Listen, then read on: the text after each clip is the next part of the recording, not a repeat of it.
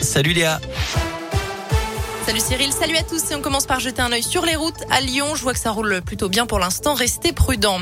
À la une, encore un appel à l'aide du président ukrainien devant les députés italiens. Volodymyr Zelensky a parlé d'une guerre totale menée par la Russie en Ukraine.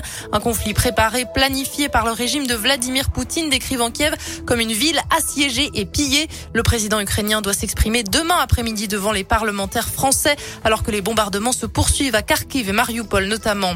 Une trentaine d'enfants malades sont arrivés hier à Paris. Ils sont atteints de cancer, de leucémie.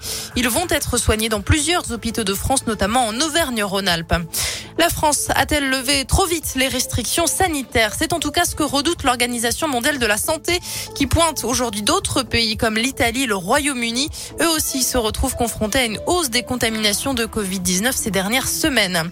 La nouvelle demande de mise en liberté de Cédric Jubilard, soupçonné du meurtre de sa femme et détenu depuis neuf mois, a été rejetée par la Cour d'appel de Toulouse.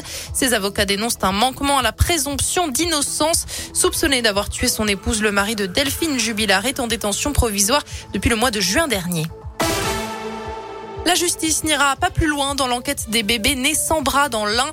Une plainte contre X avait été déposée par une mère de famille. Son fils, comme une dizaine d'autres enfants dans le département, est né avec une malformation au niveau du bras. Mais la plainte a finalement été classée sans suite, indiquent nos confrères de France 3. Une étape à Lyon pour la commission indépendante sur l'inceste. Une rencontre ouverte au public est prévue aujourd'hui à partir de 17h. Ça va se passer à l'université Lumière Lyon 2.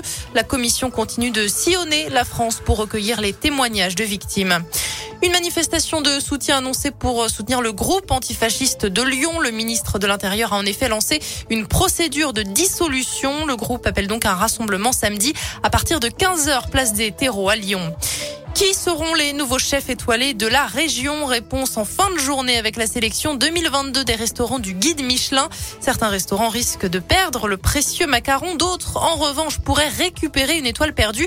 On pense forcément au restaurant de Paul Bocuse à Collonges près de Lyon qui avait perdu sa troisième étoile en 2020. La sélection sera dévoilée à partir de 16h30. 120 000 euros, c'est le salaire mensuel brut moyen des joueurs de l'OL selon les estimations du quotidien. L'équipe publiée aujourd'hui, loin, très loin des 130 000 euros de Nice, des 185 000 euros de Monaco, des 226 000 euros de Marseille et surtout des 990 000 euros du PSG. Neymar est le joueur le mieux payé avec plus de 4 millions d'euros par mois. Et puis en rugby, les All Blacks vont-ils s'installer à Lyon pendant la Coupe du Monde? Pour l'instant, ce n'est qu'une hypothèse. Les Néo-Zélandais pourraient prendre leur quartier à Gerland, profitant des installations du loup. La météo pour finir du soleil cet après-midi et demain, ciel qui sera bien dégagé dans la matinée. On restera entre 6 et 8 degrés pour ce qui est des températures. Excellente journée à tous. Merci.